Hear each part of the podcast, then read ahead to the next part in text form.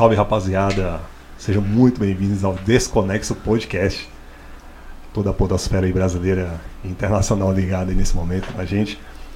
É, com prazer aí, com grande, enorme satisfação que damos início assim, a esse projeto audacioso de minha parte, mas que sem a companhia dos que aqui estão presentes não seria possível.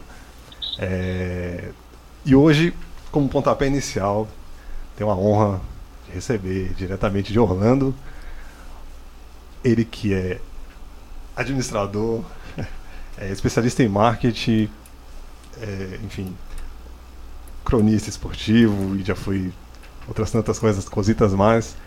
Ele, Marcos Caetano. Fala, Marcos. Aí, pessoal, prazer falar com vocês aí. Fiz de tudo um pouco, mas é, me diverti em tudo. Acho que isso que é importante. Ô Marcos, uma alegria que realmente está podendo recebê-lo aqui no, no, no, no, podcast aqui no do Desconexo. É uma, uma ideia, foi um tanto de improviso da minha parte, assim, que. Mas, enfim, eu já de algum tempo eu já tinha essa ambição e tô sempre te pentelhando aí no Twitter e tal. E sempre bom ouvir suas histórias. Inclusive eu queria ouvi-lo aí de própria voz, trazendo um pouco aqui da, da, da sua biografia. E para mim é uma alegria muito grande. Legal. É, é, você quer que eu fale um pouquinho do que eu já fiz? Quer que eu conte um pouco da minha história? Como é que você quer fazer? Pois não, é exato. Eu segui aqui mais ou menos meu roteiro. Eu gostaria de ouvir um pouco, assim, da, da, da desde sua passagem lá atrás, as histórias que, enfim, Legal. formação profissional, acadêmica. Não, falo sim. Eu tenho já. O complicado de você ficar velho, né? Eu tenho 54 anos, velho, brincadeira, mas o tempo passa e você acaba é, ficando é, é, com uma história longa para contar. Eu vou tentar resumir aqui essa história do jeito que, que dá, né? Senão a gente vai ficar falando muito tempo aqui no, de coisas que não são tão relevantes. Mas eu comecei minha carreira trabalhando na área financeira, né? Eu comecei trabalhando na, na, na, na Price Waterhouse, hoje Price Waterhouse Coopers, como consultor de empresas e tudo mais, muito novinho, 17, 18 anos. E, e, enfim, e aí no iníciozinho da minha carreira eu fiz na área financeira, mas depois eu acabei trocando a, a para a área de marketing, que sempre foi uma coisa que eu gostei muito.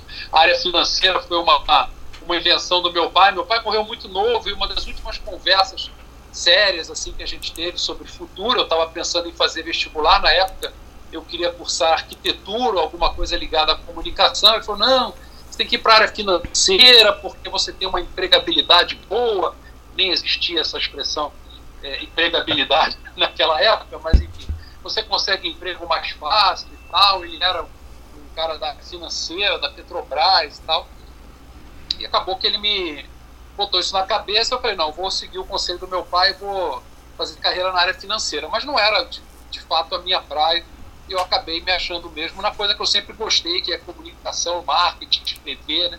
Sempre foi a minha grande paixão.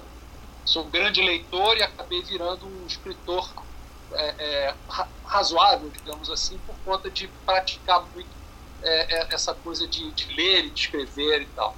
E aí fiz essa transição na, de, de, na área de, de finanças para comunicação e fiz uma carreira em marketing, sobretudo no, no mercado é, é, financeiro, é, Banco Nacional, fiz aquelas campanhas todas lá com Ayrton Senna, eu, eu era o, o, gerente de marketing do, do, Nacional naquela época, eu convivi bastante com Ayrton Senna na, naquelas campanhas históricas, né, aquele famoso boné do Ayrton Senna, eu tinha um monte assim, agora só tem um, eu fui dando, é, e agora não tem mais como, né, esse virou uma preciosidade.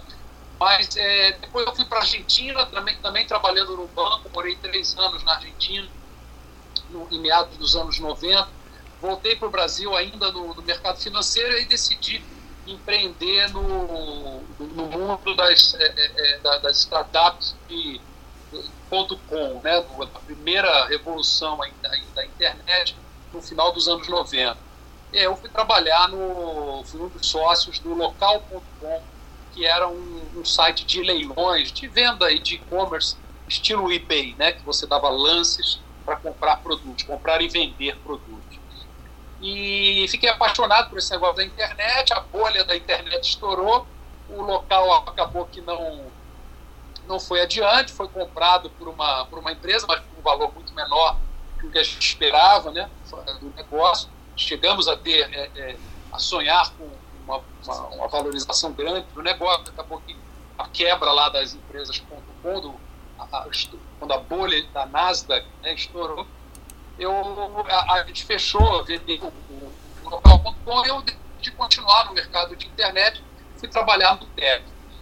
Nessa época, trabalhando no Terra, eu comecei a me envolver muito com produção de conteúdo. O Terra é uma empresa é, que produz conteúdo jornalístico e tal, e eu comecei a me aventurar a, a escrever textos, a fazer coberturas esportivas, e aí, de repente, eu é, recebi proposta do Flávio Pinheiro, na época, grande jornalista, hoje o, o, o diretor-geral do Instituto Moreira Salles, é, ele me convidou para escrever é, sobre esportes no Jornal do Brasil. E eu comecei, a minha primeira coluna foi no dia que o Guga ganhou Roland Garros, dei sorte, de, então não foi sobre futebol, foi sobre tênis, falei do Guga.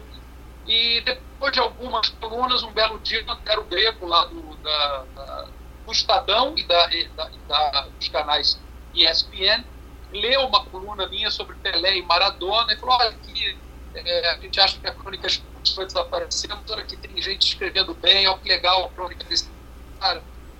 Eu liguei para agradecer, né? No que eu liguei para agradecer, acabou surgindo a oportunidade de começar a escrever para o Estadão, onde o Montero, inclusive, chegou a ser editor e ele foi colunista durante muitos, muitos anos. Né? Então, o Antero Greco me levou para lá e também acabou me apresentando o pessoal da ESPN. Eu conheci o Trajano e um dia ele me convidou para participar de um. Isso trabalhando no marketing o tempo inteiro. Né?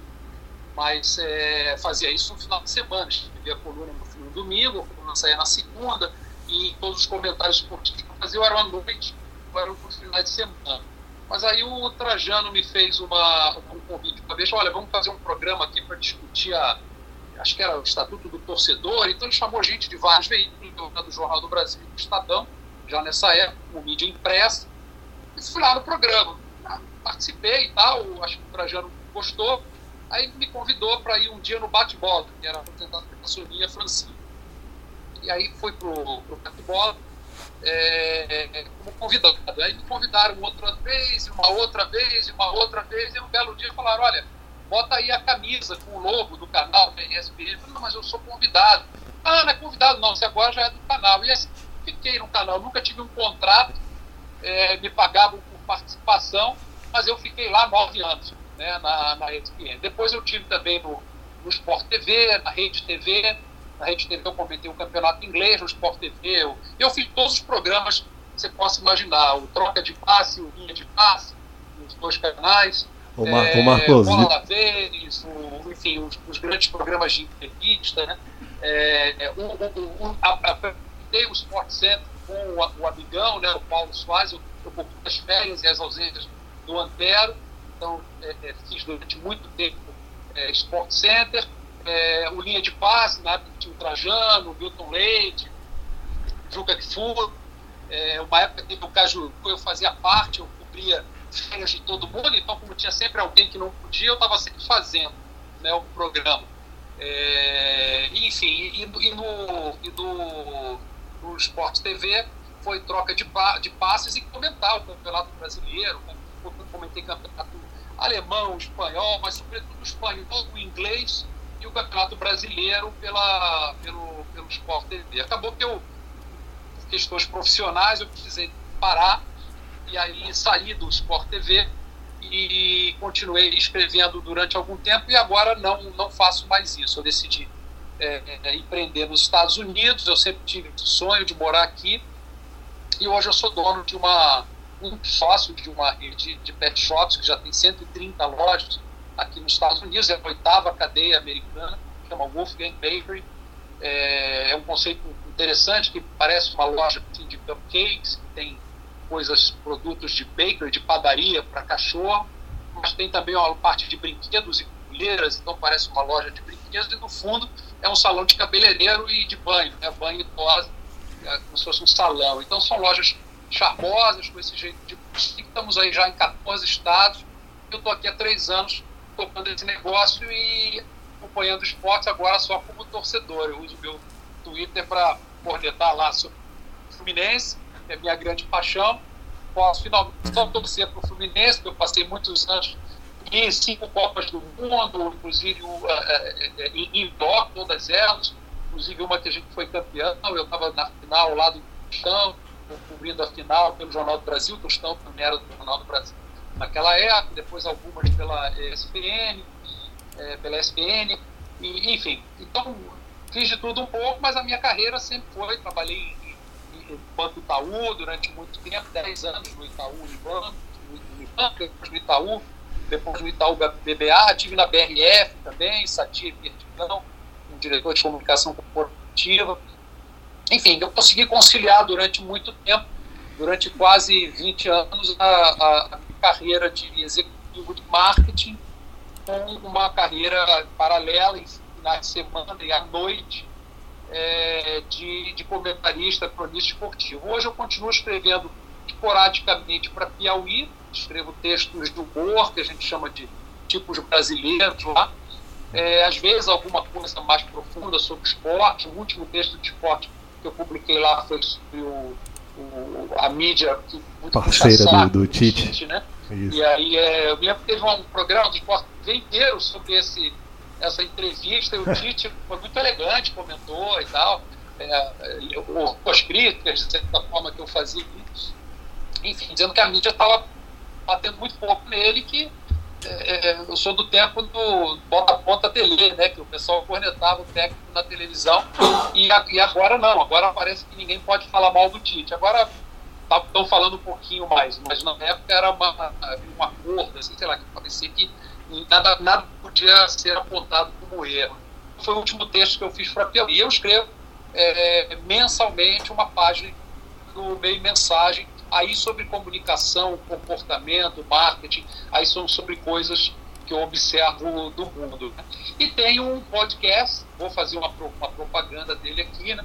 se vocês me permitem, que é o Picardia o Picardia é um podcast com um amigo de New Jersey e três amigos, dois amigos de São Paulo, o meu irmão que mora no Rio de Janeiro, embora passe boa parte do tempo em São Paulo, eu aqui da Flórida, e a gente fala de tudo um pouco, política, comportamento, é, redes sociais, é, economia, mercado de trabalho. É Ô Marcos. Um podcast para gente que trabalha, que, que, que quer, quer, ser intelectual, mas não tem tempo para isso. Então a gente brinca com isso. É um, é um, é um, um, podcast para intelectuais que não tem tempo para é, a perder porque precisam trabalhar. A gente brinca que é um podcast para intelectuais que precisam trabalhar. Né? Que tem muito intelectual que fica não, só pensando. Não. A gente quer falar com gente que gosta de pensar, mas tem que ir todo dia para o trabalho e vai ouvindo um podcast no caminho para se atualizar das coisas que estão rolando. Então, isso é o que eu tenho feito. E então há três anos aqui nos Estados Unidos, gostando demais, a empresa, graças a Deus, prosperando e, e sempre disponível com o pessoal do Brasil para ajudar no que for possível, para dar força para quem está é, é, é, trabalhando com comunicação, fazendo podcast, gosto de, de ajudar. Recebi ajuda de muita gente bacana quando cheguei aqui nos Estados Unidos, nem, é, nem sempre é fácil desembarcar num país diferente, embora eu tenha morado fora do Brasil em diferentes ocasiões, mas é sempre um desafio, tive ajuda e hoje eu gosto de passar isso para frente, ou seja, ajudar também as pessoas que precisem. Ô, é, ô, Marcos, você, como, é tá, deixa, tá como é que faz a imigração, até como é que empreende nos Estados Unidos, como é que estuda, é, enfim. Eu, é, é isso, ô, ô Marcos, está me ouvindo? Eu fiz, já gastei muito tempo aí para falar, mas é a história que eu falei. É o cara, cara tem 54 anos, tem uma história para contar. É isso. Ô, Marcos, é. Marcos, tá ouvindo a gente? Tô ouvindo perfeitamente. Perfeito. O, então, é, eu, eu tava prestando atenção aqui, é, bem. Realmente bem atento aí a cada, a cada detalhe, cada informação que você trouxe. E eu queria pontuar, inclusive, alguns aspectos da, da sua passagem, da sua carreira. É, porque é o seguinte, num dos mesmos momentos que eu tive contato com parte da, parte da sua obra escrita, é, É, foi num texto do. Aliás, foi uma vez acompanhando o Sport Center, já alguns bons anos atrás.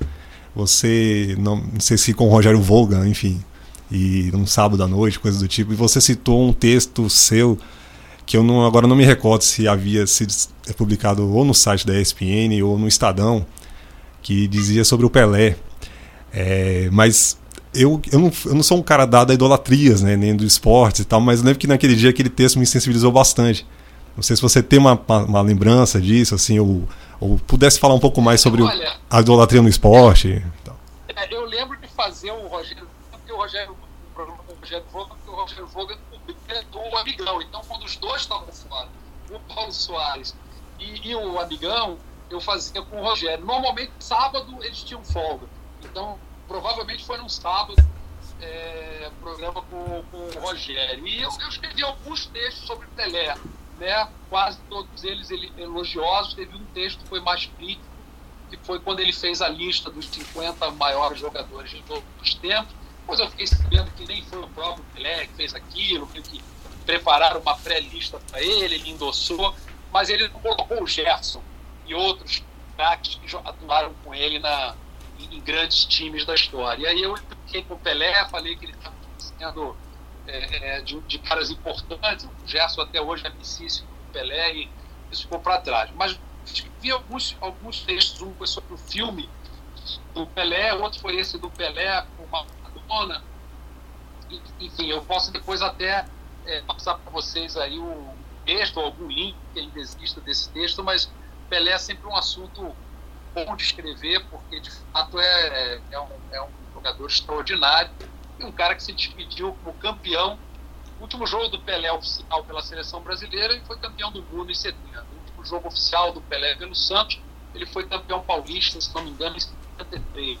E o último jogo oficial do Pelé pelo Cosmos, são os três times que ele defendeu na vida, a seleção brasileira, o Santos e o Cosmos, ele foi campeão em 79 ou 78, agora, com 77, talvez. É. Sei, foi, foi pro Cosmo. Foi pro Cosmo.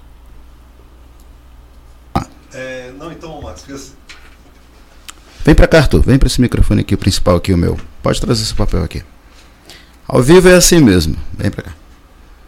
Vamos lá. É, e aí, Marcos? Então, dando, dando continuidade aqui, é porque realmente, como você havia feito tão mais cedo um comentário de que os assuntos é muita coisa até para um pouco tempo de conversa, mas eu gostaria de adentrar num, num ponto assim que para mim foi uma das, uma das passagens mais legais da Piauí, é, que eram os tipos brasileiros, assim, eu gostava, eu li aquilo dando gargalhadas, assim, sabe? Eu acho que era você junto com a Vanessa Bárbara e, se não me engano, o Renato Terra, né, que eram os colaboradores que sempre, é, esporadicamente, contribuíam para a revista. E eu gostaria que você comentasse, assim, até por alto como foi a como, como era a produção desses textos. Ainda que de caráter ficcional mas que tinha um quê de realidade muito muito grande ali muito latente. Claro. Não, o tipos brasileiros é um negócio que existe até hoje outras pessoas passaram a fazer eu não sei é, tipos brasileiros na se não foi na primeira edição da Piauí foi numa das primeiras. Eu não lembro agora mas foi inclusive aquele dos sungas pretas que são aqueles coroas aposentados de, de Copacabana que ficam lá de, de sunga preta, tênis branco, meia soquete branco, tipo o general Figueiredo, né? Inclusive tinha uma foto do Figueiredo na coluna e que é, enfim, eu escrevia me fazendo passar por, por, por um desses caras. E a, e, e, a ideia era justamente fazer isso, textos em primeira pessoa, onde com se eu abrisse o espaço da Piauí para um personagem que era fictício escrever sobre então o cara era preconceituoso, o cara era, era a favor da ditadura militar, sei lá, o cara tinha lá as características dele. Aí tem o cara que é o, o enochado, especialista de vinho, que fica percebendo cheiros e sabores que ninguém percebe e enche a paciência de todo mundo com vinho. Tem outro que é o anglófilo, o cara que queria criar um condomínio no interior de São Paulo, mas só podia falar inglês, todo mundo tinha que falar inglês. Ele escrevia um texto cheio daquelas expressões que executivos adoram em inglês. Então tinha o cara que era o chato da, da maratona, e tinha o locutor meio gagá, né? O locutor, tipo, brincando com o Galvão Poeira, aquele locutor chato. Mas esse locutor aí, eu, eu, eu consegui ir um, ir um, pouco além, né? Eu notava, além do, do Galvão, tinha um pouco de Milton Neves ali, assim, não sei se. Tinha, tinha, porque tinha a parte do jabá, né? Porque o, o Galvão não fazia, não fazia, agora já pode, né? Parece que já pode. É, não fazia jabá, mas o, o Milton fazia. Então, era uma brincadeira.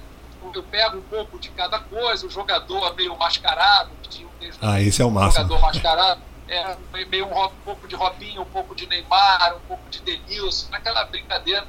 E o engraçado desse tipo de Brasil foi ideia minha de fazer esse texto. E eu convenci o, o João Moreira Salles, que gostou muito, inclusive me ajudava, ele era um, é, é, um editor muito presente, mexia nos textos, a gente trocava muito ideia, ele tem um texto muito bom também. E aí, o, enfim, acabou que foi um sucesso e outras pessoas foram fazendo é, tipos brasileiros. Um deles, o Renato Terra, que escreve para Folha, coluna toda de sátira, mas ele começou escrevendo para Piauí no, é, em tipos brasileiros. A Piauí, por definição, não aceita que um cara escreva fixo, que tem um espaço fixo. Então, por, por definição, não podia ter eu todo, todo mês no tipo brasileiro. Então, eu fazia um a cada dois, três meses, aí vinham outras pessoas e faziam. E era muito bacana, ilustrado pelo Jaguar, do Vadão, do Sulgaray. Negreiros. É, de, de, de, muita Reinaldo, do Isso. Então, muita, muita gente bacana. Eu tenho orgulho de ter ilustradores muito mais famosos do que eu na, na minha coluna. Mas é. o, o, mais gozado é que as pessoas escreviam para Piauí é, se queixando de como a Piauí dava espaço para uma, uma, pessoa daquela, um imbecil daqueles escrever o imbecil não era eu, o imbecil era o cara que eu inventei. Eles não entendiam que o texto era de ficção.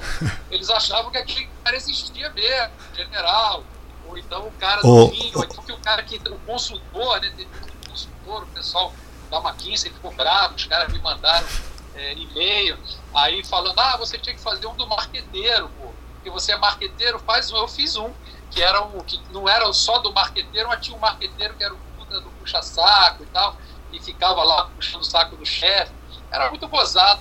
O, o, eu, eu, espero que as pessoas tenham se divertido 10% lendo do que eu me diverti escrevendo. Não, você... eu realmente gosto de fazer e estou precisando retomar, está meio parado. Há muito tempo eu não, não penso no tipo, agora eu tenho um tipo prontinho para escrever, que é o brasileiro que mora nos Estados Unidos. Né? Esse, é, esse é um tipo bem clássico, eu acho que eu posso esse não não por favor vá, vá, vá em frente assim sem dúvida. Mas é, ainda no tipos brasileiro conversando aqui com a minha colega que está nos estúdios com a gente Manuela Marques ela vai lançar uma perguntinha sobre um em especial. Oi tudo bom Marcos? Tudo bem?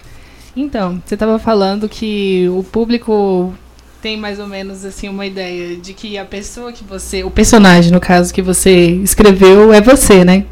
Como é que você lidou depois que você escreveu o Tiozão Conquistador? Porque esse para nós mulheres assim, a gente é um tipo bem bem conhecido. Então, creio eu que nessa nessa nesse avanço, né, onde todo mundo vai para a internet, o Twitter então que é completamente um muro de lamentações. Como é que você lidou depois que você escreveu o Tiozão Conquistador? Olha, é, o, o, Tiozão Conquistador é, é, é, divertido, porque é basicamente aquele tiozão que, que canta todas as mulheres e tal. E embora eu não tenha nem nenhum traço disso na minha personalidade, eu sou o cara mais sério do mundo, eu sou, tio, sou só tiozão, mas estou longe de ser conquistador é, eu tento sempre imaginar a partir de amigos, de pessoas que eu conheço tal. Eu já escrevi passando por mulher. Teve uma, uma, uma, uma, uma perua é, com luzes, né? Não só as do cabelo, eu dizia. É uma perua, uma madame, que é metida a fazer curso na Casa do Saber e que se acha intelectual, mas é uma puta de uma madame, gosta de comprar bolsa cara, não sei o quê. E no outro que eu escrevi que é super superlativa, que era que estava no auge das mulheres frutas mulheres com pernas gigantes, com pernas enormes. E aí eu escrevi me fazendo passar por uma mulher que decidiu ser gostosona e ficar gigante, né? Com uma perna é, é, maior do que a do Roberto Carlos jogador de futebol. Então eu brincava com, eu, eu tento me colocar no lugar de gente que eu estou vendo aí, eu pego um pouquinho de cada um daquele tipo, então o locutor é uma colagem de vários locutores, a, a, a, marombeira é uma colagem de várias marombeiras e por aí vai, né? Mas eu não, não, não, não são histórias tipo, mas eu necessariamente me identifico, mas talvez seja, talvez a única coisa que tem aí é uma, são histórias com as quais eu me incomodo, são coisas, se você pegar um traço comum dos personagens, todos eles são personagens assim, por que, que esse cara faz isso, né? Por que, que esse cara, Sim. esse consultor tem um papo tão chato de consultor de coach? Por que será que esse, essa, essas mulheres acham que vão ficar lindas ficando com essa, essa perna de jogador de futebol, essa barriga, tudo bem, cada um faz o que quer. Mas aquilo eu falo, pô, eu não consigo entender, não consigo entender um cara ficar falando 24 horas por dia de vinho, pagar 5 mil reais numa garrafa de vinho, não consigo entender. Aí eu começo a escrever uma maneira de eu me reconciliar com, esses, com essas pessoas. Ah, bom, tá bom, eu tentando me passar por ele, deve ter uma lógica na cabeça dele que ele acha isso legal e vamos em frente. Então é isso, mas eu faço com, com carinho, eu faço com, com, com raiva. Eu faço sempre de um jeito divertido, tentando me colocar no lugar da pessoa eu tento rir junto com a pessoa. Tanto que muitas pessoas que são consultores ou que são que ficava, pô, engraçado. E teve um, particularmente, que foi, esse talvez tenha sido mais autobiográfico, que foi sobre o corredor chato, né? Eu, durante uma época, fui um desses corredores chatos, o cara treinava todo dia e queria fazer a maratona e ficar contando o próprio tempo e, e comprava o tênis mais caro e o relógio de não sei o quê. Aquilo foi uma coisa que eu dei uma pirada durante uns 4, 5 anos da minha vida. E hoje eu não, nem estou correndo mais, eu quero até voltar a correr, porque eu acho um tremendo esporte. Escrevi durante muitos anos uma corrida corrida chamada O2. É, gosto, mas eu, eu, eu, eu peguei a ficar aquele cara chato. Entendeu? Que eu falo para os meus amigos, gente, ninguém quer saber se você for 10 quilômetros a 5,50 por quilômetro. Por que vocês compartilham isso no Facebook? Qual o objetivo disso? Achar o cara que não está fazendo exercício chateado, é achar que você está correndo pra caramba, porque o tempo nem é bom, pô. Enfim, mas é, é isso, eu tento é, falar dessas pessoas. Agora, é cada vez mais difícil fazer isso, né? A vantagem de você escolher um personagem de ficção e fazer isso autobiográfico fica mais palatável, porque eu posso me fazer passar por uma mulher e dizer coisas ali. E ela é uma personagem de ficção. Se essa mulher aqui é preconceituosa. Ela essa mulher que, é, é, que ela é superior aos homens, ela acha, ela se acha, se ela se acha superior, é um, é um personagem, né? Mas é muito difícil para que, se eu fosse escrever criticando esses tipos, a, do meu, da minha perspectiva, o Marcos Caetano, não como um tipo.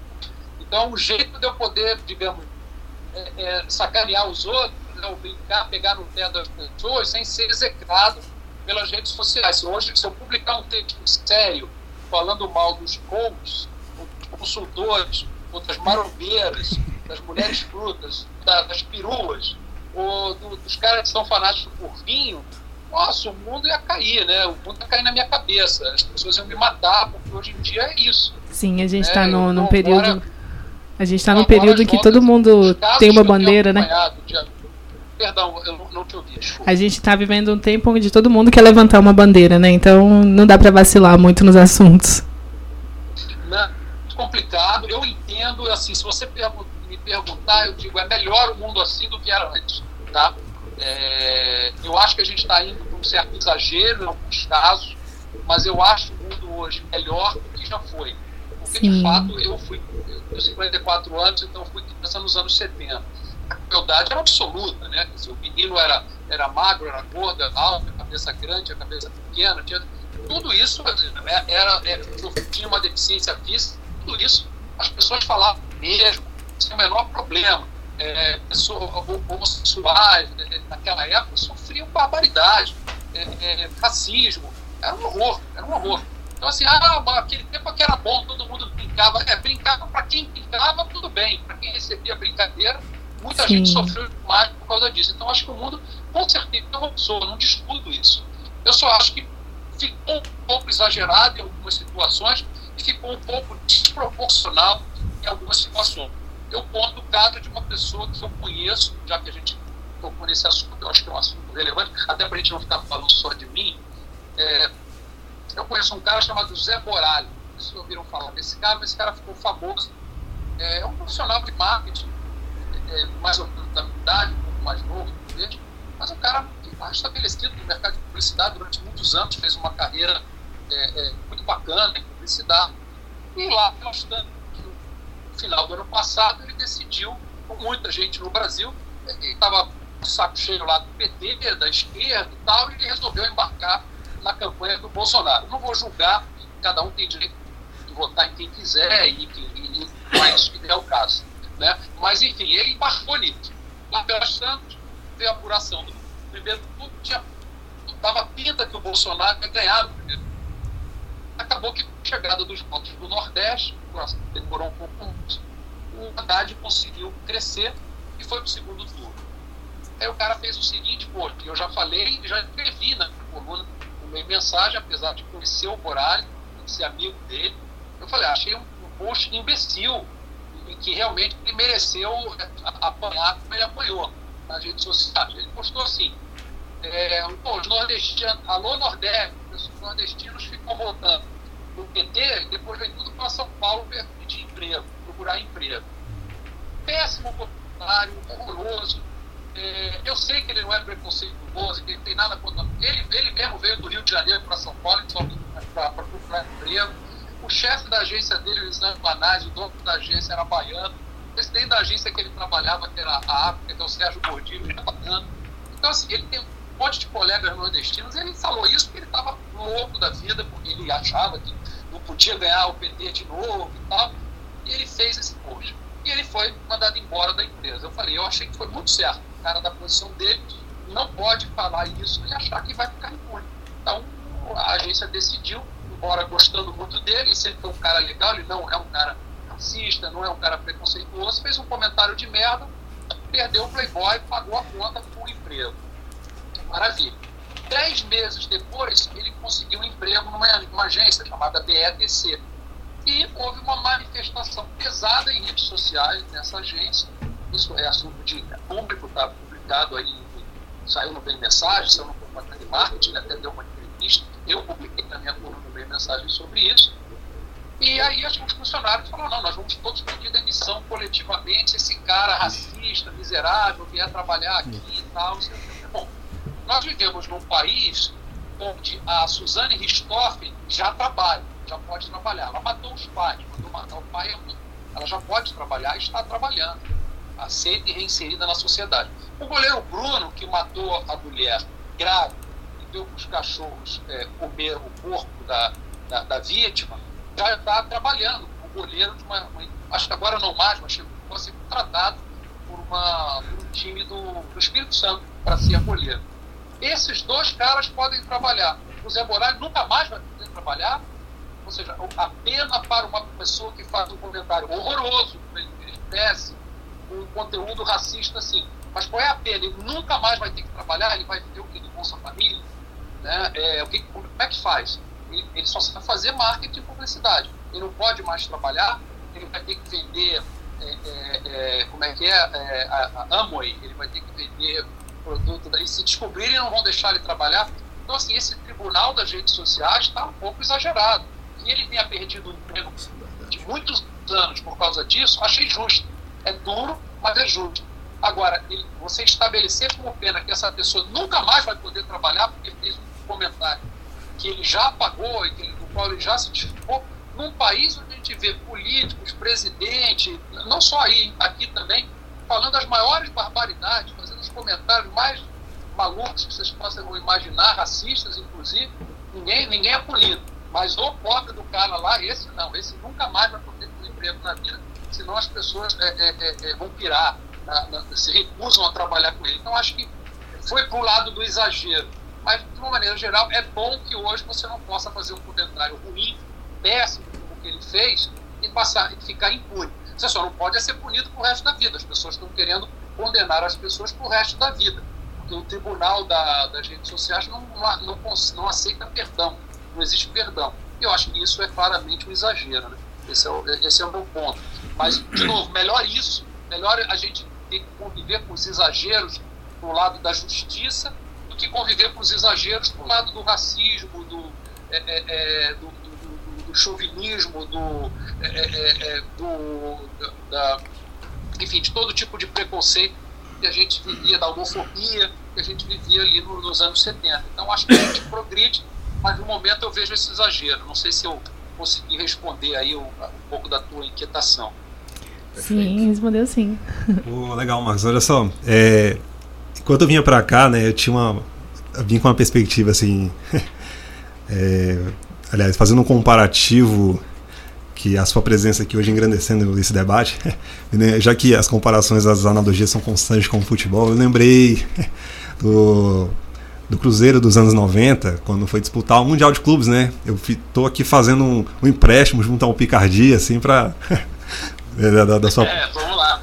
da sua presença. Eu ia emendar o seguinte, assim, como realmente eu sei que o tempo urge, é, eu queria tratar rapidamente até dois outros temas, e um deles seria uma, uma das colunas suas que mais me sensibilizou, mais, mais me tocou, que foi até no final do ano passado na minha mensagem, é, que é nome inclusive de uma playlist aí do Spotify, né? É, Rua Maria José, 432, Casa 19. Eu me lembro que quando eu li esse. quando eu li esse texto, assim, que você fez uma abordagem até bastante longa, né, autobiográfica, e em algum momento eu eu me senti tocada e procurar nos arquivos do CEUB para ver se encontrava essa sua colega, assim. É, foi um texto assim muito, muito bom. Foi é, da Ângela, foi, foi. Isso, isso. Eu queria que você falasse um pouquinho até dessa. Como você quiser colocar aí dessa, dessa, dessa proximidade com o Soul Music também, enfim. Não, eu, eu falo. A, a rua Maria José 432, casa, é, é, casa 19, eu, eu morei muitos anos, a minha infância, eu nasci na casa da rua Maria José 432, casa 3, era a Vila da Light meu avô era fiscal do bonde, então ele tinha uma casinha de vila na vila da Light, funcionário da Light. E eu nasci ali. Meu pai é, não tinha muito dinheiro naquela época, estava começando a carreira na Petrobras, decidiu morar com os sogros. Minha mãe morou com ele. Acabou que meu sogro morreu muito, é, muito cedo e ele, ele eu, eu, tinha nascido, mas meu irmão, que é dois anos mais novo que eu, nem tinha nascido. E assim a minha avó morou com a gente a vida inteira, até, até ela falecer há alguns anos. E, e, e, mas aí, enquanto meu pai tinha comprado um terreno e estava construindo uma casa, a gente se mudou provisoriamente. Ele vendeu essa casa, eles venderam essa casa e comprou o terreno. Enquanto ele estava pagando a construção, a gente morou nessa casa 19. E nessa casa 19, a gente tinha uma, uma, ao lado da nossa, era uma casa muito interessante, que era uma república de, de, de, de nordestinos, de pessoas que vinham do Nordeste para trabalhar. Era um casal mais velho, que era dono da casa, mas eles recebiam na casa dele dezenas de assim, era realmente uma, uma, uma república. É, dezenas de pessoas moravam ali, uns ficavam um tempo, arranjavam dinheiro, compravam uma, é, alugavam uma casa, ia morar em outro lugar, alguns voltavam para o Nordeste, mas tinha um grupo enorme de pessoas ali, todos eles jovens.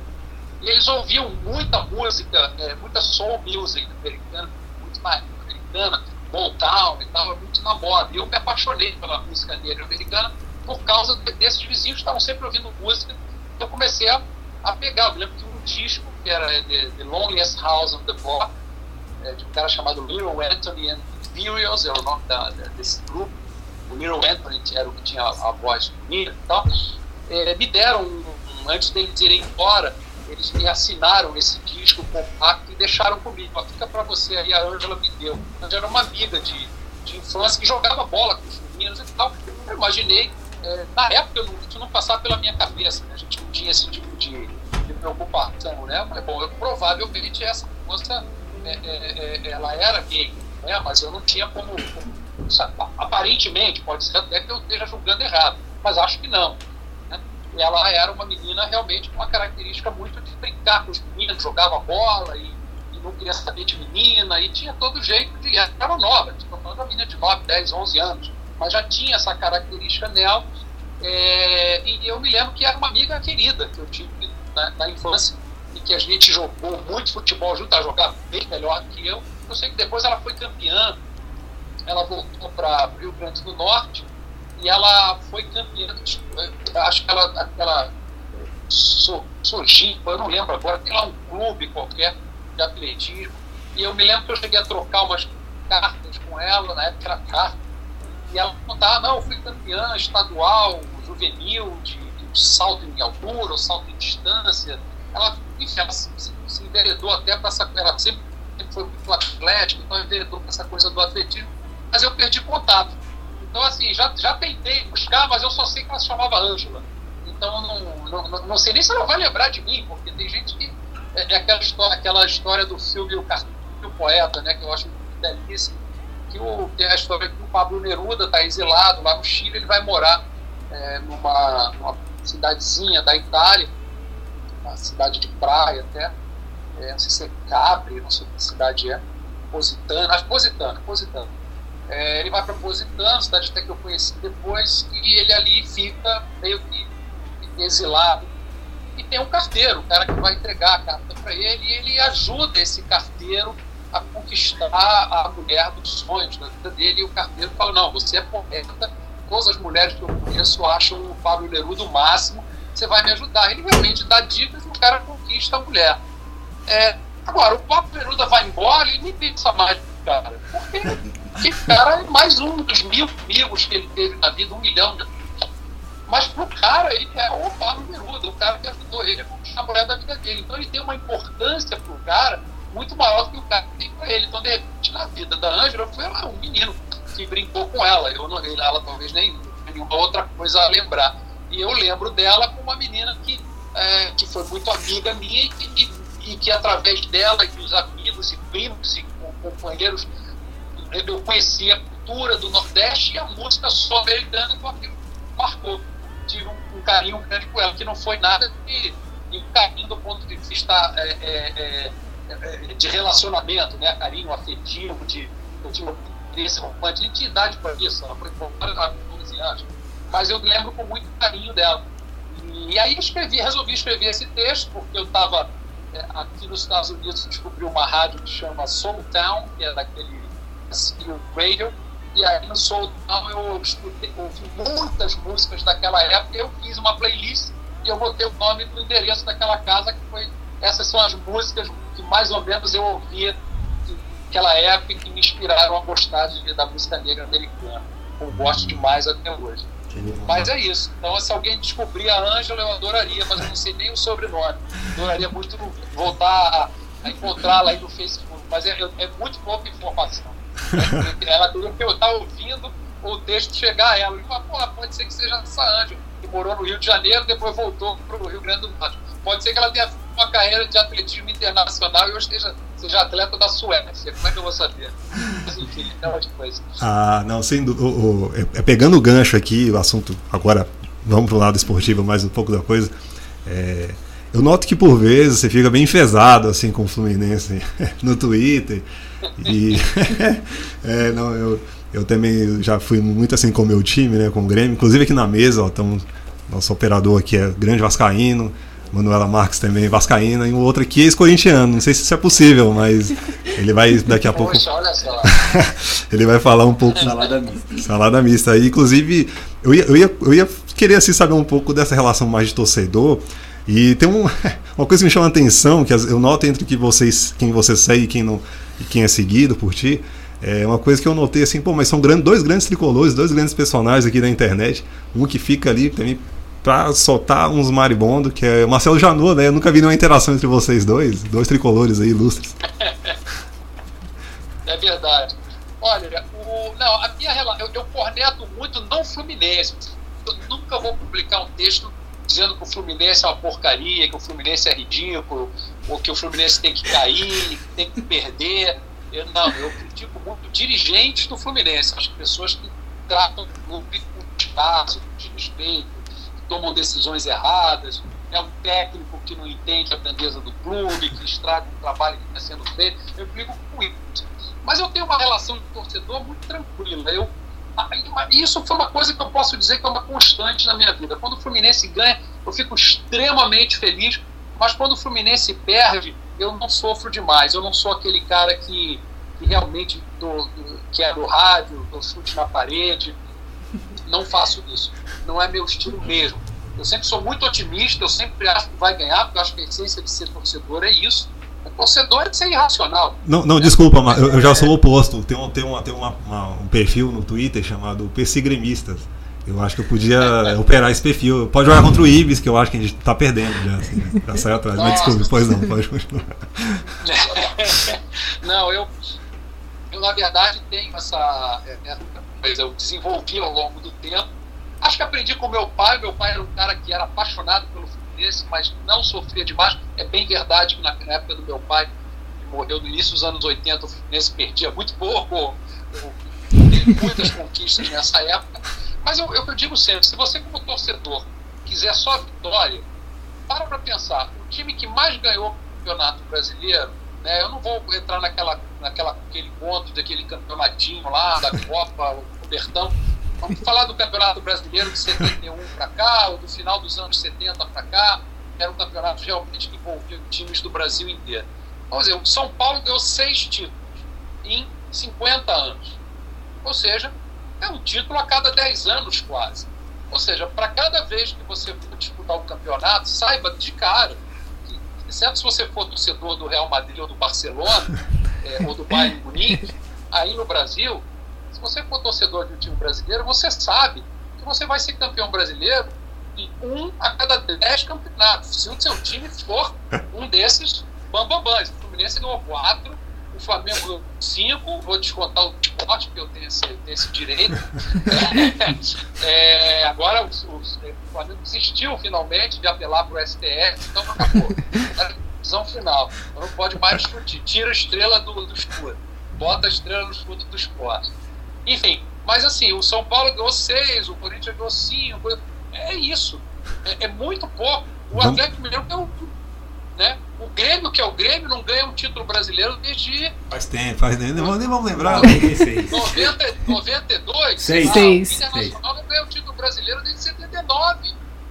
É, 83, né? 83, né? Ele foi campeão daquela Copa União, né? Não lembro agora. Não, acho que é 79 mesmo. 79, 83 foi eu acho que é 79, ele perdeu pro Bahia na final. Então, assim, Isso, Copa do Brasil. Se você, for, se você só fica feliz com o campeonato, olha o esporte aqui nos Estados Unidos, o, o, o, New England Patriots, futebol americano, time do Tom Brady, invencível, tem seis títulos na história. Seis. O, outro que tem seis títulos na história é, é, é Pittsburgh Steelers. Pô, bicho, é um título a cada dez anos. O Green Bay Packers, que é um time que eu gosto, tem quatro.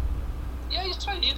É, mas é... o futebol a gente não só vive nas conquistas, né? A gente tem que saber sofrer um bocado, assim. Tá? É, mas tipo assim, você tem, mas você tem que se acostumar, assim, meu time não vai ser campeão. é, é, e se for, ótimo. Mas se não for, também tudo bem, eu tenho que me divertir desse jeito. Isso é uma coisa que o americano sabe, os estádios estão sempre cheios. O time que está em último lugar do campeonato, o estádio está cheio, porque o cara quer ver o jogo, quer ver o time dele jogar, quer ver um bom jogo.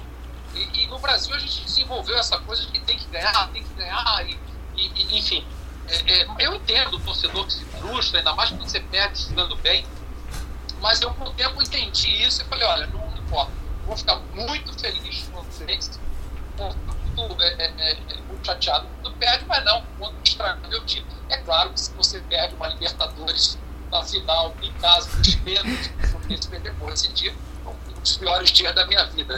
Se eu lembrar mais dois ou três Você, você esteve no Maracanã nesse dia, né? né? É muito ruim esse dia isso que eu realmente é, é, é, perdi a fé nos deuses do futebol. E, enfim, mas é o.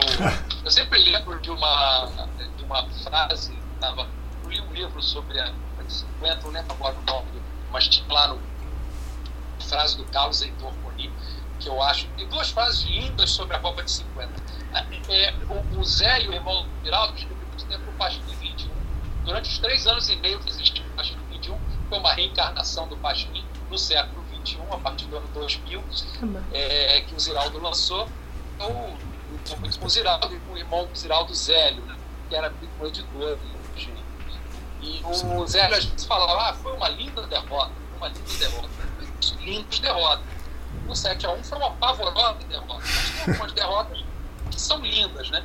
E a derrota de 50 eu acho que foi uma linda derrota, porque conta uma história, abre um ciclo que vai que vai ser vingado oito anos depois. Acho que o Brasil não seria tão grande futebolisticamente como foi, agora já não tanto, é, se não fosse aquela derrota. Mas tem duas frases que me marcaram muito. Uma, é, eu lembro que é do Carlos Heitor, que diz assim: tem que acreditar em Deus no dia que o Brasil perdeu a Copa do Mundo 50. Eu não sei se é verdade, mas é puro, né? É, você, o cara deixou de acreditar em Deus, não é qualquer decisão. Assim, ah, não, eu parei de, de, de fazer a barba. Não, não, deixa eu acreditar em Deus. No dia que o Brasil perdeu a Copa do Mundo 50. E tem uma outra que é uma frase quase.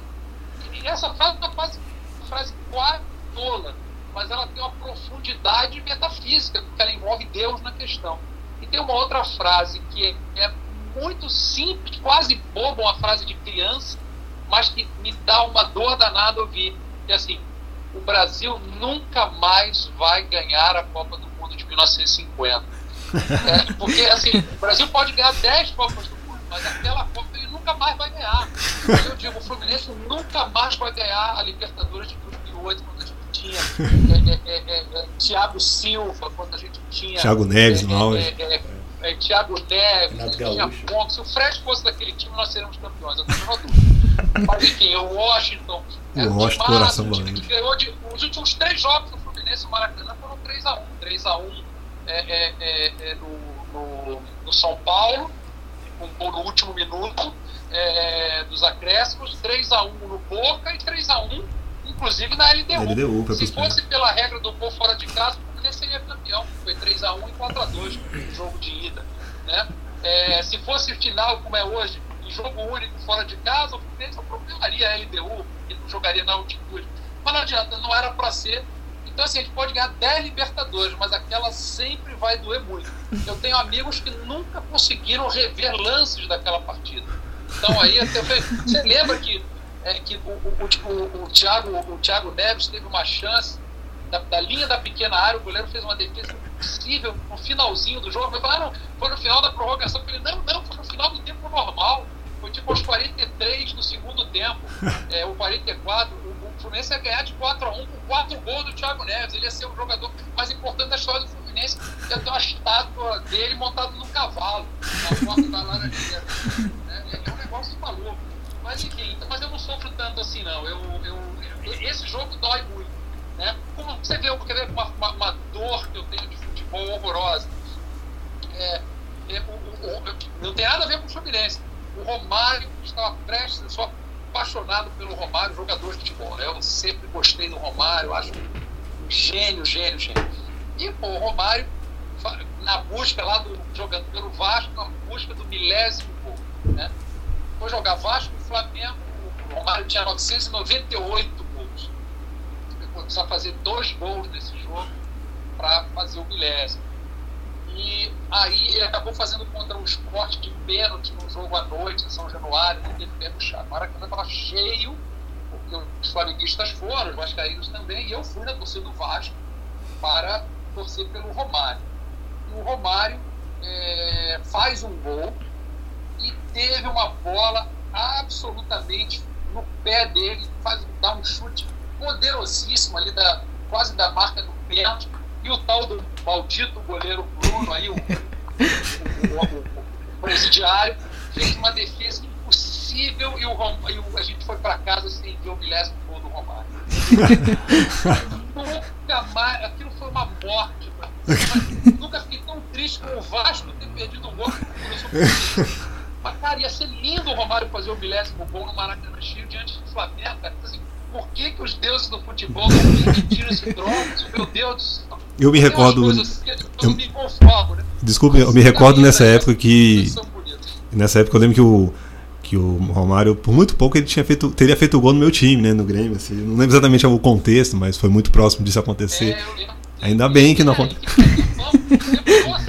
Demorou foi O justo. Pelé também demorou muito, né? O Pelé foi a mesma coisa. O Pelé ele vinha fazendo um atrás do outro e de repente travou. Em 1999 e o Romário também travou. E eu acho que, sei lá, ele levou uns 7 ou 8 jogos, não lembro agora, não sei, mas foi uma quantidade que pro Romário é um absurdo, sem fazer gols, né? E aí ele acabou fazendo também de pênalti com o, Pelé. Mas enfim. essa- É. eu- eu- essas tristezas, eu, essas coisas me, me fazem sofrer. Quem levou foi o esporte. fogo assim, não, não ligo muito, não. É, não, que, que levou. Quem sofreu esse castigo aí, lamentavelmente, foi o Sport Recife. É, Marcos, eu vou emendar uma última pergunta breve sobre futebol, mas um, queria uma pontada sua. Em seguida, eu vou para um outro tema aqui que um amigo gostaria até de estar presente hoje aqui na, na, na nossos estúdios para poder formular algumas questões, algum bate-papo até sobre o tema espiritismo. Mas antes, eu queria saber é, o Fluminense deve ou não deve uma Série B? Isso aí é uma corneta aí de, de torcedores rivais? Como é que você enxerga isso? Olha, eu escrevi, depois eu posso compartilhar com vocês, saiu na revista Placar, é, um texto foi um texto de advogado, quase. Eu, eu, eu, esse eu escrevi de terno e gravata. Foi totalmente sóbrio, sem nenhuma emoção e completamente factual, mostrando que o Fluminense, na verdade, não deve uma série. O Fluminense, aconteceu, toda vez que o Fluminense foi trazido de volta de uma, de uma, uma série para outra, é, foi por conta de escândalos envolvendo outros clubes. Né? A primeira vez, é, é, eu não vou lembrar para de todos os fatos, mas tem um negócio questão do Hiroshi, aí tirar os pontos de um time para não rebaixar o time. Ah, o Botafogo, o Santos, né? vamos, vamos subir três. Aí não, não cai ninguém esse ano. Aí o Fluminense foi junto. O problema é que o idiota do, do, do presidente do Fluminense, na época, resolveu comemorar porque tinha Isso foi um absurdo. Né? E aí e, e, nós pagamos esse preço até hoje. A outra vez foi também, de novo, falou, não, resolvemos acabar com o campeonato, vamos criar uma liga aqui, fazer um novo campeonato, sei o quê. Veio o Fluminense junto, mas de novo, o fato que o Zaqueiro não foi o Fluminense, mas nunca teve moral para mobilizar a CBF, imagina. Né, né, talvez nos anos 70, nos anos 60, nos anos 90, o Fluminense está caidinho, coitado, não mandava em nada. Ele foi beneficiado. E agora, a última vez, ah não, olha, não, é, rebaixou a pobre da portuguesa. Desculpa, eu não estou fazendo nenhuma teoria da conspiração, mas existe, e está comprovado, tem uma matéria do jornal Lance dizendo o seguinte: o Flamengo instalou um jogador irregular na partida de sábado pelo Campeonato Brasileiro. O único time que sabia que cairia é, é, é, no domingo, porque ter escalado um jogador irregular, era o Flamengo. Então, se alguém aliciou a portuguesa, foi o Flamengo. Pô, o Fluminense tinha que ganhar o jogo dele e contar com uma série de outros resultados e ele ia aliciar a portuguesa desse jeito para escalar um jogador irregular. Quer dizer, quem é que estava com o assunto, assunto jogador irregular na cabeça? O Flamengo. Eu não estou dizendo que o Flamengo fez isso, não, não tenho prova. Mas por que, que as pessoas dizem que foi o Fluminense? Que prova tem essas pessoas também? Ah, o presidente da Lusa falou isso. O cara quis causar, não tem nenhuma prova, não tem nenhum depósito, não tem nada feito nesse sentido. Pode até ter sido uma coincidência. Eu tenho uma pulga atrás da orelha. Estranho que o Flamengo, com um e-mail do Michel Assert para o Assaf, Assert, o diretor jurídico do Flamengo, vice-presidente jurídico do Flamengo, dizendo: olha fizeram besteira aqui, não podiam ter escalado esse jogador, não lembro mais qual era, irregularmente. Era o Everton. Sábado. É. E aí, no domingo, coincidentemente, foram os únicos dois casos de escalação irregular no campeonato inteiro. Um foi no sábado, no Flamengo, outro foi no domingo, na Portuguesa. Você acha o quê? Que o Fluminense comprou a Portuguesa para salvar o Flamengo? Se o Fluminense soubesse que escalação irregular é, é, ia causar rebaixamento, bastava ele ficar quieto. Deixar o Flamengo cair. O Flamengo é. já ia cair. Então vocês querem me convencer que o Fluminense foi lá comprar a portuguesa para salvar o Flamengo o Fluminense Pô, o Flamengo ia cair, pô. Eu tenho portuguesa, eu vou dar 100 mil reais aqui para você conferir direitinho, hein? Não deixar ninguém irregular aí, porque o Flamengo tem que cair, pô. É, cara, o Flamengo já entregou o jogo no empate do Bahia para rebaixar o Fluminense num desses anos. Empatou em casa com o Bahia. O jogo foi até na Gávea, se não me engano, não lembro qual. É, e entregou para o Fluminense ser rebaixado. Então, assim, sendo deixando a parte de torcedor de lado, não tem uma coisa que digo, o Fluminense deve uma Série B. Até porque, pois é que o Fluminense caia esse ano. É, é o papo mais maluco do mundo. O Fluminense caia esse ano. Aí você, ah, você deve a Série B. Não, você vai continuar devendo, porque se você caiu esse ano, você merece jogar a Série B. Aí você joga a Série B. Quando você volta para a Série A, foi campeão, voltou para a Série A. Ah, mas lembra, você ainda deve aquela lá de 1999. Nunca vai parar de dever. Só se a gente cair, cair voluntariamente, falar, olha, eu não caí, mas eu resolvi que eu vou cair, aí sim eu estou pagando a CFD que eu devo. Mas aí o cara diz que são três. Aí é difícil você três anos seguidos se, se voluntariar para cair. É um absurdo, bobagem. Mas faz parte, é brincadeira do futebol, eu acho que cabe, cabe isso aí é, é, é do jogo. É, Mas é isso. Não, legal. Eu, eu vou emendar aqui, ô Marcos, que no avançado do nosso tempo, eu sei que você disse que tinha outro compromisso também, mas eu gostaria, inclusive, agora de lançar aqui o espaço, dar a voz para um companheiro aqui, um convidado também no nosso programa, Guilherme Silva, vai lançar em seguida algumas considerações. Fica à vontade. Ah, não, não, então, na verdade é que a gente quer dar entrada aqui também num assunto tanto quanto é, delicado, delicado, controverso, enfim, como queira chamar, mas é para quem vai ter mais uma bagagem além de você, nosso convidado aqui. Vamos falar um pouco, se possível, né, se caso tenha um tempo disponível, sobre o espiritismo, enfim. Aí eu vou dar um pouco da palavra aqui para esse meu amigo Guilherme Silva, que está aqui presente nos estúdios. Boa noite, Marcos. Eu já acabei fazendo alguns comentários curtos aqui, mas acabei não me apresentando ainda para você. Né? Boa noite. Eu acompanho aí sua carreira, principalmente no período da ESPN, nem tanto na Piauí, nas revistas, nos jornais, mas na época da ESPN foi, um, foi uma época que eu acompanhava bastante.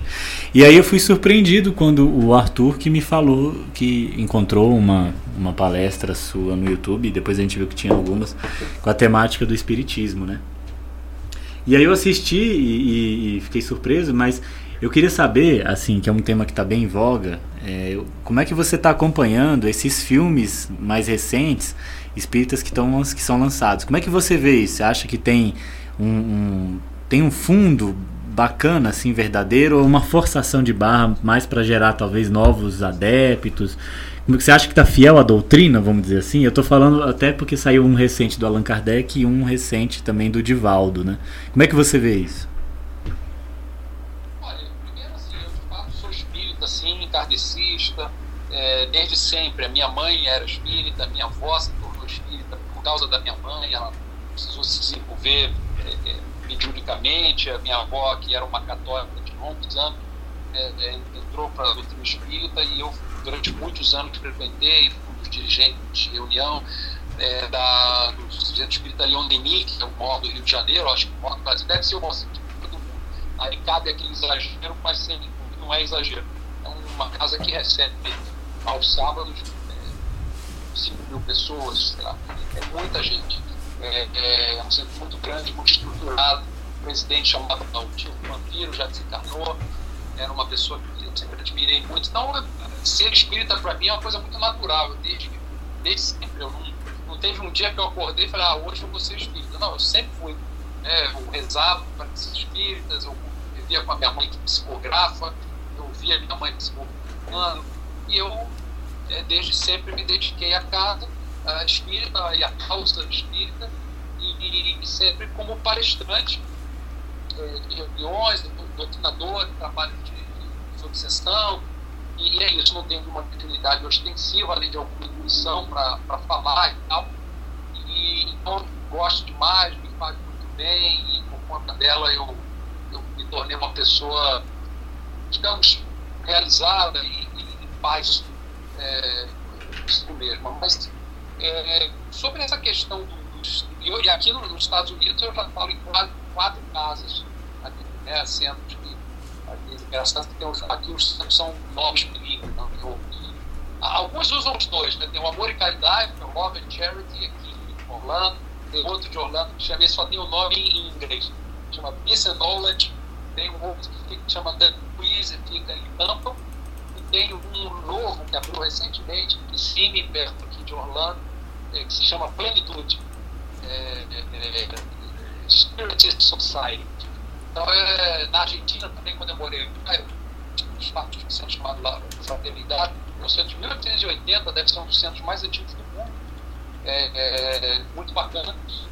Enfim, mas sobre os filmes, o que eu acho é que assim, todo filme você tem que entender que antes de qualquer coisa é um produto comercial. Ou seja, ele tem que ser viável comercialmente para ele ser produzido. Se você faz um filme tão preocupado em manter todas as características de pureza da doutrinária e não tem nenhum exagero, nenhuma iluminação mais bonita, é, a vida como ela é, faz um documentário, provavelmente vai ser um fracasso de bilheteria você não vai ter segundo filme, terceiro, quarto. Então, é, é, a gente tem que entender que sempre darão uma, uma não vou dizer uma piada, mas talvez contar a história através de um ângulo que seja mais do ponto de roteiro, aí eu estou falando com quem gosta de escrever, é, que tenha algum apelo, que tenha uma, uma, uma história boa de contar, um ângulo interessante da, daquela história. E se eu for contar a, a, a vida do do Chico, desde que ele nasceu até eh, se encarnar são horas e horas e horas de filmes. pegar um ano, né? É, às vezes a relação dele com o pai, ou com a mãe, ou com, a, com o chefe, ou, ou, enfim, ou com a habilidade dele. Tem que escolher aquele jeito de contar aquela história, e aí você vai e, e conta a história do jeito que, que funciona para o cinema. Eu sempre dou um exemplo, eu gosto muito de roteiro e eu li muitos livros de um cara que chama Sid Field, que escreveu, ah, acho que a arte do roteiro, uma coisa assim. Tem vários livros de, de roteiro é, do Sid Field, um que ele analisa quatro roteiros diferentes, outros que ele dá técnica de roteiro. Ele fala, escrever um roteiro não é igual um livro. O roteiro tem que ter uma certa apresentação do personagem nos 10 primeiros minutos, meia hora tem que ter um de virada, a história tem uma surpresa, vai uma outra direção, faltando meia hora a história tem uma outra surpresa, uma reviravolta, ela se encaminha para a resolução. Né? Então, me dá o exemplo do Silêncio dos Inocentes, que foi um livro de grande sucesso e um filme de grande sucesso. Ganhou cinco Oscars, né? Ator, atriz, diretor, é, roteiro e melhor filme. É, isso é uma façanha, né? Poucas vezes antes dele tinha acontecido o, é, o Estranho no Ninho. Mas O Silêncio dos Inocentes, o livro, o protagonista do livro, indiscutivelmente, é o Hannibal Lecter. É o, é o canibal lá, é o assassino, o serial killer que preso e que ele conta a história dele. O livro se passa inteirinho dentro da cabeça desse cara. Então é uma história que tem sempre de ser levada para o cinema. Você não consegue botar um filme que se passa dentro da cabeça do cara num, cinema. Tem aquele que era o John Malkovich, né, que literalmente entravam na cabeça do John Malkovich bom roteiro, para as massas, né, digamos assim. E o, o, roteirista toma uma decisão falando, não, não, não, o roteiro, a história do roteiro é a história desta detetive, é a Clarice, e, e, a, e a, ela é a protagonista, ela vai conduzir as ações, o Brandon Lecter, eu acho que ficou mais de 10 minutos de cena, ou 15 minutos, então eu acho que o melhor ator ainda assim, o, o, o Anthony Hopkins, ele vai, ele, ele vai ficar pouco cena, o filme é sobre essa mulher vai ou não vai conseguir resolver o crime com a ajuda desse louco aqui, desse, desse assassino. Então, é uma escolha que o roteirista fez para contar aquela história de um jeito que o público fique. E vai ser um filme de suspense, filme vai ter ação e tudo mais. Tanto que o livro é uma coisa mais ou menos psicológica, é basicamente psicológica. Então, às vezes, para você contar a história do Divaldo, eu não vi, eu, eu vi o, não vi o Kardec nem o Divaldo. Tenho que ver, porque o Kardec, inclusive, eu salvei, está no Netflix. Mas vi o Chico e achei um filme, eu acho que são filmes que pecar aqui e ali por uma por florear demais um pouco a história, ou por é, é, ter um outro exagero, ou enfim, ou, ou simplificar passagens que são complexas, mas eu acho que o importante é a mensagem. O objetivo desses filmes é dizer, gente, olha aqui, ó, essas são pessoas de verdade, não são santos, não são pessoas que desceram do céu é, para a terra para para salvar todo mundo sem nenhum pecado. Não estamos falando de Jesus, estamos falando de pessoas que têm pai, que têm vaidades, que têm é, é, é, é manias, que têm teimosias, que têm erros e que conseguiram fazer é, é, um trabalho extraordinário de transformação do mundo e de transformação das pessoas, que salvaram almas, que salvaram vidas com a sua trajetória. Então, diante disso, eu acho que o, o, o papel do filme se cumpre. E se cumpre também porque atrai o interesse das pessoas para a doutrina, atrai o interesse das pessoas para estudar por que, que ninguém vai sofrer para sempre, por que, que as, as vidas, a vida às vezes se apresenta como justa, porque se pegou para mim é, é, lógica do, do então eu não consegui entender jamais uma mulher que quer fazer, vou dar um exemplo aqui, uma mulher ter um filho desesperadamente, tem visto a decisão de vida dela e não consegue. Né? digo sempre para essas pessoas adotarem. Eu tenho dois filhos adotivos, dois filhos do meio são adotivos, mais velho, mais novo, nós, meus dois filhos do meio são adotivos. Dois meninos, dois meninos, dois adotivos e dois é, naturais. Não gosto dessa expressão, mas para tirar ali com o caso. É, e como é que uma mulher, por outro lado, que não está nem aí para o filho, já fez 500 abortos e continua engravidando? Né? Pô, Deus é muito injusto, né? Mas quando a gente vai ver que talvez essa mulher, que não consegue, seja aquela que abrir mão, jogou fora um monte de da vida anterior, né? E não faz sentido. É, a, quando você começa a ver a coisa da perspectiva de vidas sucessivas, aí a justiça se estabelece. Não tem como você dizer que a, a gente vai sair dessa, dessa vida, dessa encarnação e chegar ao céu ou não. Ninguém tem mérito para chegar, ninguém é Jesus. Ninguém vai dizer, ah, não, eu tenho certeza, meu lugar no céu está garantido. Jura? Você nunca foi invejoso, você nunca falou mal de ninguém, você nunca foi preguiçoso, você nunca foi guloso. Jura? Tem certeza? Então, ninguém vai pro céu. Agora, ao mesmo tempo, pela doutrina, todo mundo vai, só que não chega na hora, não chega na hora que você quer. Né? Não chega porque você pagou dízimo, ou porque você recebeu uma bênção final. Não, vai chegar ao longo de muito trabalho e muitas vidas. Mas então, é, essa, essa revelação da doutrina espírita que consola muita gente, ela chega para as pessoas muitas vezes através de um filme.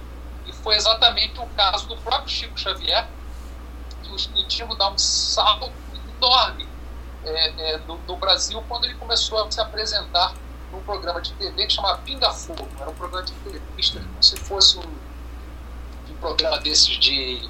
Como é que é o nome daquele da TVE, que o cara fica lá no meio da roda? E, roda Viva. Roda Viva, né? Roda Viva.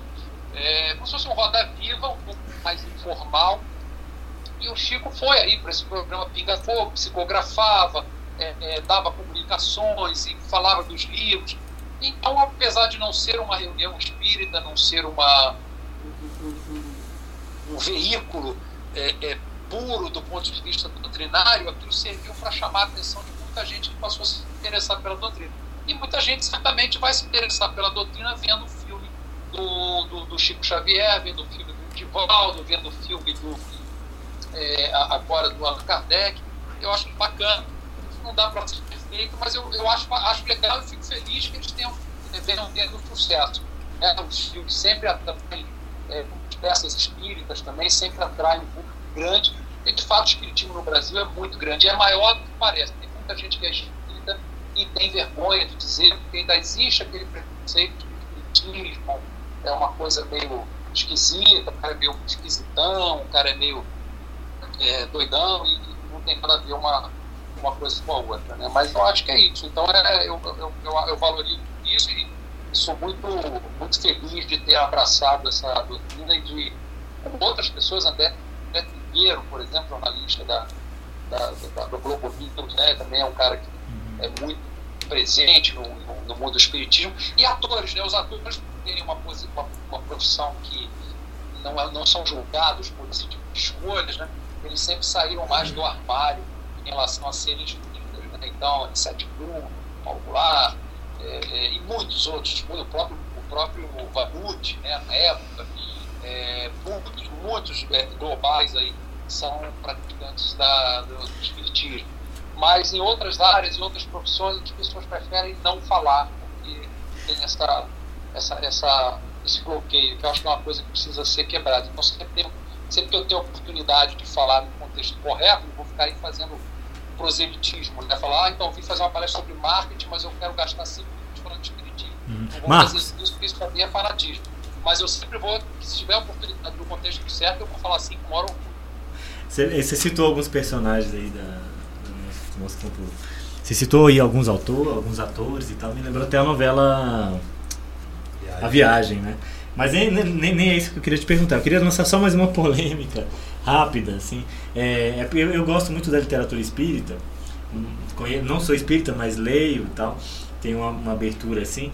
Eu conheço também, é, acho que acabei até me aprofundando mais na literatura do, do Ramatiz. Não sei se você, acho que você conhece. Não é um, não é um campo é, consensual entre espíritas, principalmente kardecistas, né, que ele seja aceito, recomendado. Assim, uma, resumindo a pergunta. Né? Outra coisa, como é que você vê? Você já teve a oportunidade de, de fazer leitura? Você, você acha que é uma obra recomendável? São obras recomendáveis, né? Ou você acha com uma postura mais parecida com a febre dos anos 50 e 60, de que pudesse ser algo próximo até de, de charlatanismo? Olha, eu, eu, eu como frequentador de de uma casa espírita muito tradicional, o Leon Denis, que realmente estuda as obras de Kardec, de Leon Denis, de André Luiz, e, é, e, por, e vai, não vai muito além da, do, digamos, do, do, coração ali mesmo da doutrina. Eu nunca fui exposto, nunca tive a oportunidade, eu sei exatamente do que se trata, quem é, mas eu nunca li uma obra é, de Ramatiz. As pessoas que, é, é, com as quais eu conversei e que tiveram acesso, é, gostam muito, acho que tem é, conselhos ali interessantes, mas é, a impressão que eu tenho é que a coisa beira mais do que eu poderia chamar vai de esoterismo. Mas, de novo, o que, que é o esoterismo? Né? As pessoas podem olhar para o espiritismo de Kardec e dizer isso aqui uma doutrina esotérica. Eu, por exemplo, é, astrologia, eu não entendo nada de astrologia, eu particularmente não tenho crença em astrologia, não acho que é por aí. E, sim que há uma influência dos planetas sobre as coisas da vida, sobre uma, uma influência, inclusive, física, né? É, é, do ponto de vista de energia e tudo mais, não tenho a menor dúvida, mas eu, essa coisa de signo nunca me pegou. É, eu conheço pessoas que estão discutindo na mesma hora, são completamente diferentes. Eu não, enfim, eu não, eu não consigo ver essa, essa coisa. Eu confesso que eu até é, é, me esforcei um pouco, eu trabalhei é, com áreas de marketing, recursos humanos e áreas que são predominantemente de pessoas de psicologia, de humanas e predominantemente femininas. E entre o público feminino, o horóscopo tem um peso ainda maior. Né? É, e, então, e nessas áreas, pessoas que lidam com RH, psicologia, gostam. Então, eu precisei aprender um pouquinho, porque às vezes eu ia com conversa que era muito engraçado. Você estava numa reunião, mas assim, fulano, pessoa, você isso com o fulano diretor de tal área, não está se dando bem com o fulano diretor de tal área. Aí a menina olhava e falava assim, ah, peão e Ares, né, por exemplo.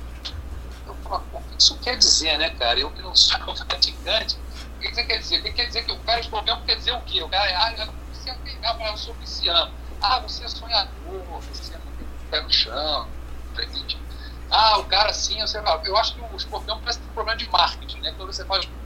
Você fala, nossa, escorpião, meu Deus, é um troço meio assim. É, mas enfim, eu não entendo isso. Mas respeito profundamente quem, quem gosta, acredita, tem, tem gente que que parou. E eu respeito. Então, assim, eu acho que o ramatismo, embora não seja, não faça parte do cerne da doutrina espírita, né, é, mas certamente aquilo ali ajuda muita gente. Né? Tem conceitos de paz, bem, eu acho que toda religião que procura, todo livro, todo ensinamento, todo, toda prática que busca uma, uma elevação espiritual, que busca Deus, que busca fazer com que as pessoas se sintam melhor, é, é, é, é, é maravilhoso. Aquela coisa, né? tudo que move é sagrado. Né? Tudo, que, tudo que procura trazer o bem é sagrado. Então eu, eu respeito, eu acho que tem muita gente beneficiou desses, desses livros. É, e, e, e, e, como disse uma vez um padre para minha mãe, minha mãe que sempre foi espírita, né? desde os 17 anos, minha mãe é espírita, minha avó virou quando ela tinha 17 anos, era católica, mas uma vez estava lá numa, num hospital, nessa situação de, de desencarnação de uma pessoa da família, e veio um padre é, desse, frequenta um, da Igreja Católica, hospitais. Eu já vi obras maravilhosas de, de pessoas ligadas ao protestantismo e aos evangélicos. Mas aí veio esse padre e falou: Olha, você me permite que eu faça uma prece aqui para essa pessoa que está nessa situação de, desesperadora? Né? A minha mãe falou: Não, claro, mas não tem problema nenhum. É, eu só queria que o senhor soubesse que nós somos espíritos, tá? Então a gente. É, mas a gente permite, claro, imagina toda a prece é prece e tal. E aí esse padre fala para ela, antes de ir embora, fala assim, ah, eu lhe agradeço a tua, a tua sinceridade aí de você falar que, que, é, que é espírita, eu respeito muito isso. Até porque, a frase do padre, quando a gente chega do outro lado, eu não pergunto por que estrada a gente veio, né? E é isso aí. Então, assim, se o cara chegou à paz espiritual e à elevação dele pelo caminho do ramatiz, pelo caminho da astrologia, pelo caminho da cromoterapia, pelo caminho do tarô, pelo caminho de simplesmente entrar para uma ONG e fazer o bem e se sentir bem, putz, tá ótimo, não tem problema nenhum. O importante é que a gente esteja caminhando na direção certa. É, a, a cor que a gente está vestindo, a cor do uniforme, o livro que a gente está levando, em que língua está esse livro, senão coitado dos, do, do, dos, dos esquimós, né? Acho que lá não tem centro espírita, não sei se lá tem igreja batista, não sei se lá tem alguma, é, alguma instituição Hare Krishna. Como é que faz o cara que mora lá no, no meio do nada, os tribos indígenas de 500 anos atrás, é, é, é, que não conheceram essas religiões? Se só essas religiões salvam as pessoas, então estão todos perdidos. Certamente não estão, até porque, como espírito, eu acredito que numa encarnação a gente vem é, é uma crença na outra, outra, na outra, outra religião e por aí vai. Eu provavelmente já tive dez religiões diferentes, já nasci em mil lugares diferentes, já tive é, 200 crenças diferentes que foram se tornando contraditórias ao longo do tempo. Mas não importa, importa é a gente estar tá buscando o caminho certo e, e progredindo. É isso. É, o, o Marcos, desculpa aqui, na verdade, você falou em contradições, né? Lembrei de uma frase do Daniel Baiman, né? Só não estou enganado. Que é quem não se contradiz é, não tem caráter. é, então, a gente vai dando o segmento aqui, é, início aqui, a verdade, ao encerramento do programa. Gostaria primeiro de agradecer aí o espaço, o tempo aí disponível, foi muito bom, foi muito legal mesmo. De coração aí, a, do outro lado aí, né? Do globo aqui quase. É, interrompi aí seu, seus momentos aí de, de folga, de lazer. É, agradecendo aqui, na verdade, com uma dúvida no ar aqui, que muitos aqui têm uma, uma linha de astrologia. Uma vez você deixou no, no ar, no Picardia, se era ariano ou pisciano. Eu acho que é pisciano, não sei. e era isso, é. Se quiser botar uma coisa Não, tô na torcida. Legal. Não, o Guilherme vai lançar mais um breve comentário aqui antes de encerrar. Não, só, só eu, eu, também fiquei curioso com o seu signo.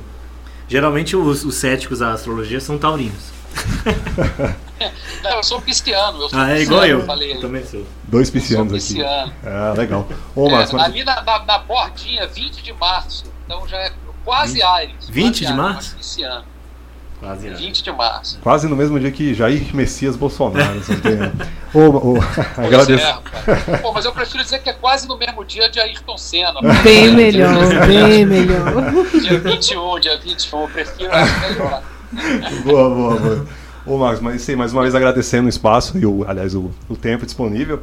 E futuramente, tiver algumas dúvidas aqui, podemos lançar, deixar os contatos aqui para os nossos colegas, se tiver alguma dúvida, alguma, algum assunto que queira aprofundar.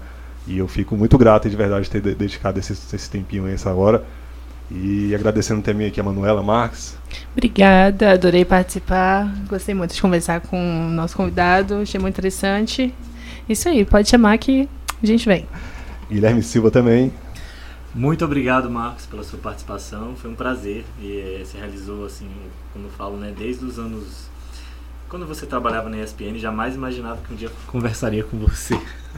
É, tá, tá acessível. E Mário Kempis operando aí no, no, na raça, Mário, seus, dois, seus dois centavos aí do tema, puder se despedir também. Nosso...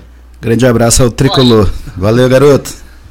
Obrigado, obrigado. Eu também, quando fui trabalhar na ESPN, jamais imaginei que ia trabalhar na ESPN. O pouco bacana da vida é que a gente jamais imagina as coisas, elas acabam acontecendo sempre de um jeito diferente do que a gente esperava.